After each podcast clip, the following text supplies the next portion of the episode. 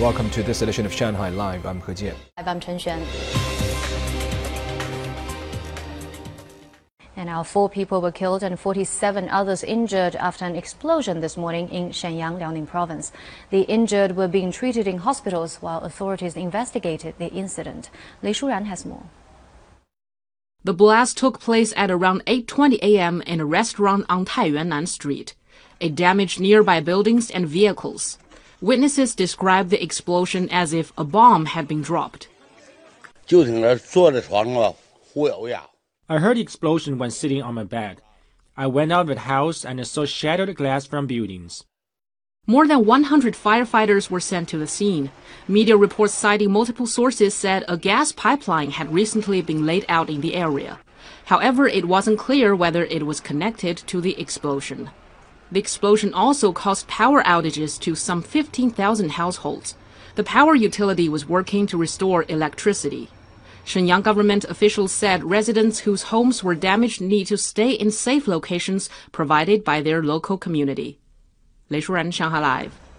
Some products from overseas that will be displayed during next month's China International Import Expo have arrived in Shanghai. Customs officials say these products will undergo strict checks before being transported to the CIIE venue. Zhang Yue has more. Food, skincare products, and other items arrived today at Wusong Port in Baoshan District. A notice with the booth number was attached to each shipment so exhibitors will spend less time looking for their products. We will check the overall condition of the cargo, including the weight and size, and whether anything is broken or if a liquid has leaked. Aisles and storage areas have been set up for officials to thoroughly check the cargo. We're open at any time for the latest shipments of CIIE goods. More personnel are in position to run checks on the products going to the CIIE. Wusong Customs has completed inspections on 15 shipments. Citywide, a total of 110 fast track windows have been set up to provide all day customs clearance services. This morning, the first delivery of imported cold chain meat from New Zealand arrived in Shanghai. It was transported to a designated warehouse after disinfection and environment sample tests for the coronavirus. Drivers and others transporting the products are required to be vaccinated and get tested regularly for the virus. Last year, we only needed to disinfect the exterior packaging. But this year, both the inside and outside of all products need to be disinfected and samples taken to test for the virus. Products that pass the inspection will then be delivered to the venue by a designated logistics company.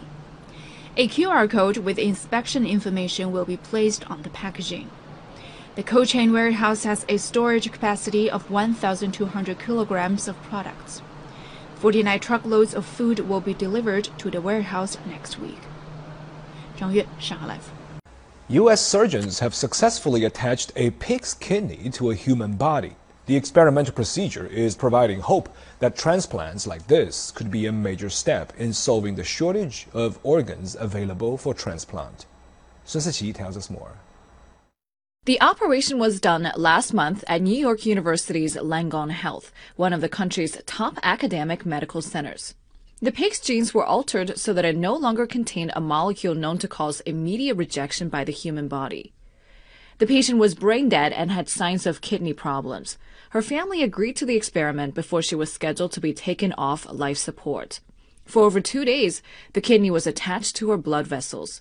It was kept outside her body so that researchers could observe it. First of all, it made, you know, lots of urine, like the amount of urine that you would expect from a human kidney being transplanted into someone. For the, the 54 hours that um, we conducted the study, the kidney functioned perfectly the organ did what a kidney is supposed to do. It filtered waste, produced urine, and did not trigger rejection. You know, the idea is we would need to identify um, individuals who have a really low likelihood of being offered a human kidney um, and have, you know, a poor prognosis on dialysis and where even you know two years or a year of a functioning kidney would be an important thing Nearly 107,000 people are currently waiting for organ transplants, and more than 90,000 are waiting for kidney in the U.S. It can take three to five years for patients to receive a kidney transplant.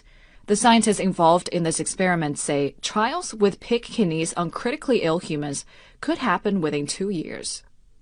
苏思琪整个 live。